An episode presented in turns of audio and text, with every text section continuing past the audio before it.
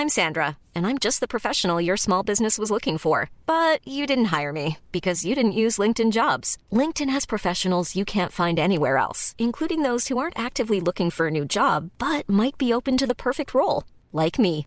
In a given month, over 70% of LinkedIn users don't visit other leading job sites. So if you're not looking on LinkedIn, you'll miss out on great candidates like Sandra. Start hiring professionals like a professional. Post your free job on linkedin.com/people today.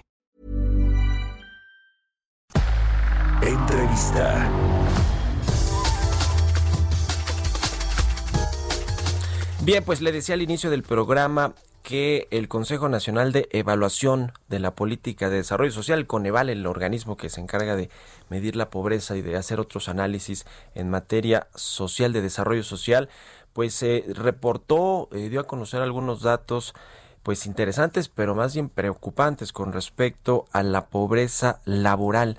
De abril a septiembre, unas 11.2 millones de personas cayeron en pobreza laboral. Al cierre del tercer trimestre estaba en 44.5% de los trabajadores este indicador de pobreza laboral. Y para platicar de este tema y agradezco mucho que nos tome la llamada como siempre el doctor José Nabor Cruz secretario ejecutivo del Coneval. ¿qué tal eh, doctor? muy buenos días muy buenos días, Mario. Un gusto platicar contigo y todo tu auditorio. Pues yo eh, decía un poco editorializando que son preocupantes estos datos de pobreza laboral en un país en el que de por sí pues hay pobreza eh, eh, extrema y muy importante, pero ahora también la pobreza laboral que está generando nuevos pobres en zonas urbanas, doctor. Así es, justo los datos que íbamos a conocer este viernes por parte de Coneval pues ya tomamos los datos levantados en la encuesta nacional de empleo y ocupación por parte del INEGI y bueno, hicimos la estimación para tener el dato de pobreza laboral que se situó en 44.5% eh, de la población que desafortunadamente tiene ingresos laborales por debajo del valor monetario de las canastas alimentarias. En las zonas eh, rurales, esta canasta es de 1.212 pesos, es su, valor mensual y de 1.681 pesos en las zonas urbanas del país. ¿Qué, ¿Qué, factores? Pues se debe principalmente, por un lado, a la contracción que hubo en el mercado laboral de nuestro país, dada eh, no solamente la contingencia, sino también los efectos del confinamiento y el parón de actividades económicas que hubo entre el segundo y tercer trimestre de, este año, y también otro factor que hemos encontrado es un, un, aumento de los precios de los alimentos por arriba de la inflación. Eh, eh, hemos encontrado que, que, el precio de los alimentos aumentó casi 7% en zonas urbanas del país, 6.2% en zonas rurales, cuando la inflación en promedio aumentó 3.9%. Y bueno, también finalmente la pérdida de empleos formales, en su, mayoría, fue un factor que también eh, orilló al incremento de los ingresos laborales, porque, como ya es sabido, pues también hubo un aumento de los desempleados durante este periodo. eh, comparativamente, eh, doctor José Naor Cruz, eh, en cómo estamos en términos de, pobreza laboral con respecto a otros años donde ha habido periodos complicados de crisis económicas, en fin, ¿a qué nivel estamos? Yo por ahí leía que este dato del de 44.5% eh, de, de las personas con una actividad laboral eh, está cerca de la medición de 2005, niveles máximos desde 2005, que es desde cuando iniciaron, ¿no? Con, con esta medición. Sí, de, hecho, eh, el valor más alto que habíamos reportado eh, digamos de manera consistente se sitúa por eh, hacia finales del 2014 con un 42.5% de pobreza laboral en ese momento okay. debido sobre todo a pobreza a procesos inflacionarios relativamente fuertes que tuvimos en ese año y, y en realidad eh, no nos habíamos situado en este dato de 44.5%. Claramente la, la coyuntura socioeconómica de estos eh, meses ha orillado a estos factores que te comentaba recién, que, que se presentaran, y, y también eh, tomar el dato que tuvimos en el segundo trimestre de este año, donde si bien no hubo un levantamiento cara a cara por parte del INEGI de la ENOE, tuvimos un levantamiento telefónico por parte de, del mismo INEGI reportando eh, algunos factores básicos del mercado laboral. Y en ese momento eh, en el mes de mayo se situó en 55% la pobreza laboral, en el mes de junio disminuyó al 48% y pareciera que tenemos una tendencia a, disminuir eh, la pobreza laboral, claramente asociado por no solamente la reapertura de actividades económicas, sino también por la recuperación de ciertos eh, sectores de la economía, aunque falta uno muy importante, que es el sector turismo. Y se puede ver también en los datos que reportamos por parte del Consejo, Quintana Roo y Baja California Sur son los estados donde aumentó eh, de manera comparativa más la pobreza laboral entre el tercer trimestre 2019 y el tercer trimestre 2020. Quintana Roo con casi 22 puntos porcentuales, lo cual sin lugar a dudas es eh, una señal muy fuerte de la contracción que todavía hay desafortunadamente en el sector turismo del país.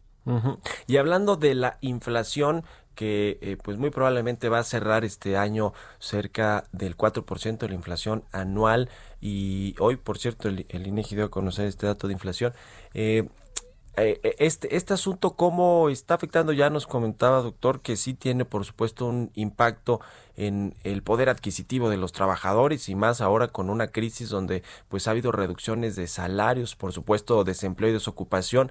Eh, ¿Qué eh, podemos esperar para el próximo año? Sobre todo también en el contexto de que se está negociando un aumento al salario mínimo, por lo menos arribita de la inflación. Claro, va a ser muy importante que se tenga en consideración en estas pláticas que, que encabeza con ASAM y con los empresarios eh, el tema de que se pudiera otorgar un incremento de salario mínimo de entrada por arriba de la inflación, es decir, por arriba de este 4% que, que esperemos cerrar este 2020, lo cual también es importante señalar que ya habíamos detectado una tendencia por parte del Coneval en los últimos tres años de recuperación del poder adquisitivo con estos incrementos eh, relativamente relevantes que ha habido del salario mínimo en los últimos tres años, 2018, 2019 y 2020, y sin lugar a dudas eso podrá también ser, un mecanismo que pueda incentivar una más rápida recuperación de los ingresos laborales en nuestro país. Eh, ciertamente algunos estados fronterizos donde desde hace dos años se ha tenido un incremento fuerte del salario mínimo, reportan una un aumento relativamente pequeño de pobreza laboral. Me parece que eso es consistente en esta política salarial de, los estados fronterizos principalmente, y sin lugar a dudas eso tendría que ser un punto importante que se vuelva a presentar. Claramente eh, es una, un contexto eh, relativamente eh, preocupante, sobre todo para los empresarios, debido a algunos cierres de empresas. Claramente todavía tenemos una tasa de desempleo por arriba de, los últimos años, pero bueno, será un esfuerzo importante que se dé, un, insisto, un, incremento de salario mínimo, al menos por arriba de la inflación.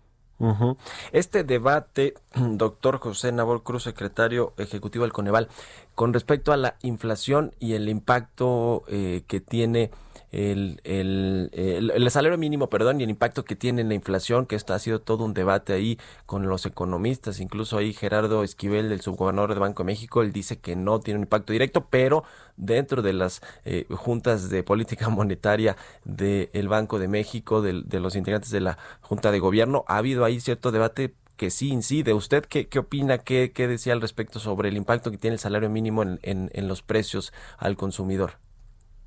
Bueno, podremos, eh, eh, haciendo el seguimiento que nosotros con EVAL eh, exhibe con el valor de las canastas alimentarias, en realidad lo que podemos observar a partir de 2018 que se da esta política de incremento salario mínimo, una estabilidad en el precio de la canasta alimentaria. Pareciera ser que no hay una afectación eh, fuerte, importante de, de incremento salario mínimo con al menos el precio de la canasta alimentaria y no alimentaria. Esto son los datos que nosotros reportamos mensualmente y pareciera haber una estabilidad. Me parece que sobre todo es muy focalizado el número de trabajadores que de primera instancia están recibiendo este incremento de salario mínimo. No es un incremento al salario medio real de los trabajadores. Entonces, en ese sentido, parecía no ha provocado presiones inflacionarias. Que, ese, que esos salarios reales pues también han crecido, ¿no? Y, de forma más importante. Eh, no sé, traía el, dato, creo que arribita el 7%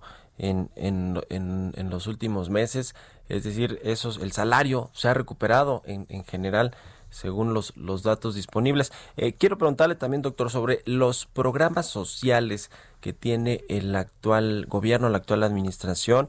¿Están atendiendo o no el, este tema, por ejemplo, el del que nos ocupó hoy, la, el incremento de la pobreza laboral, toda la gente que se ha quedado desempleada, desocupada, eh, con menores salarios, con eh, más problema para tener em, empleos eh, eh, eh, bien remunerados, empleos eh, estables, pues, no, no eventuales. ¿Qué podemos decir sobre lo que está haciendo el gobierno con los programas sociales para tratar de contrarrestar esta, pues, esta realidad que vemos en los datos? Claro, sí, en dos sentidos de la respuesta. En primera instancia, el gobierno federal, nuestro, este nuevo paradigma de política social que ha estado aplicando desde 2019, que son las transferencias monetarias directas, claramente eh, este tipo de transferencias eh, son un complemento de los ingresos, sobre todo los hogares de menores ingresos, los hogares más pobres de, nuestro país. Si bien eh, hay que hacer una acotación, este término de pobreza laboral solamente se está refiriendo a los ingresos laborales.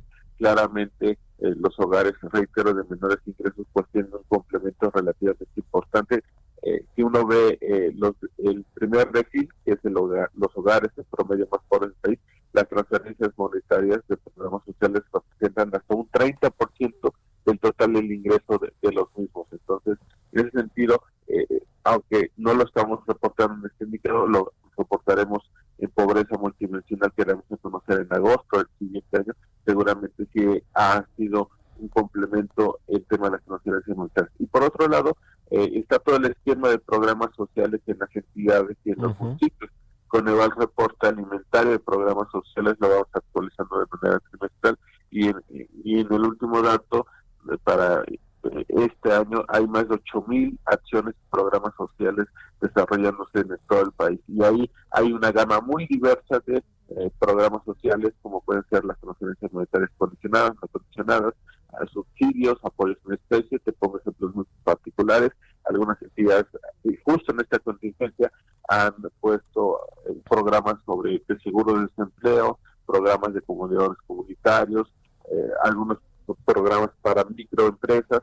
Entonces me parece que se ha complementado muy bien las transferencias monetarias directas que ha aplicado el gobierno federal con toda la diversidad de programas de los gobiernos estatales, lo cual de alguna manera eh, me parece ha permitido eh, aminorar claramente la afectación que, nos ha dejado esta contingencia sanitaria. Por último, eh, doctor, ¿alguna especie de seguro por desempleo o de subsidios para los desempleados de todo tipo de las zonas urbanas y, y de los, los, los empleados sobre todo del sector formal que son los que contribuyen en términos fiscales al, al país cómo cómo se ve cómo lo ve usted sería un tema muy importante, claramente es parte de, también lo que hemos planteado desde Coneval, el tema de fomentar la formalización de los empleos. Eh, nuestro La carencia por seguridad social reportada previo a la contingencia en 2018 por más del 57% de la población, de las seis carencias que nosotros ocupamos para medir la pobreza de manera multidimensional, es la que mayor porcentaje de personas está exhibiendo a escala nacional. En ese sentido, claramente nuestro mercado laboral requiere procesos de mayor formalización y un esquema donde las personas cuenten con un seguro de desempleo eh, es muy importante justo en, escenarios como el que vivimos este año donde pues este, se, perdieron casi un poco más de un millón de empleos formales lo cual sin lugar a dudas pues ocasionó una contracción en, nuestro mercado laboral y bueno me parece que es parte de esta gama de fomentar un esquema de protección social universal eh, en nuestro país es muy importante hacia los siguientes años. Me parece que es una de las eh, conclusiones que nos deja esta contingencia, prepararnos para futuras contingencias en cuanto a tener un mecanismo de protección social robusto. Pues muy interesante, le agradezco mucho como siempre, doctor José Nabor Cruz, secretario ejecutivo del Coneval, por haber tomado nuestra llamada y muy buenos días. Muy buenos días, Mario. Un gusto platicar contigo y todo tu auditorio. Gracias. Muchas gracias. Hasta luego. 6 con 45. Vamos a otra cosa. Hey, folks, I'm Mark Marin from the WTF Podcast, and this episode is brought to you by Kleenex Ultra Soft Tissues, your ally to help tackle your allergy symptoms this season. I love the change of seasons, but nobody loves pollen and all those other things floating in the air that make you sneeze during this nice weather. Kleenex Ultra Soft Tissues are hypoallergenic and allergist approved, so fight back against watery eyes and runny noses without worrying about irritating your skin. For this allergy season, grab Kleenex and face allergies head on.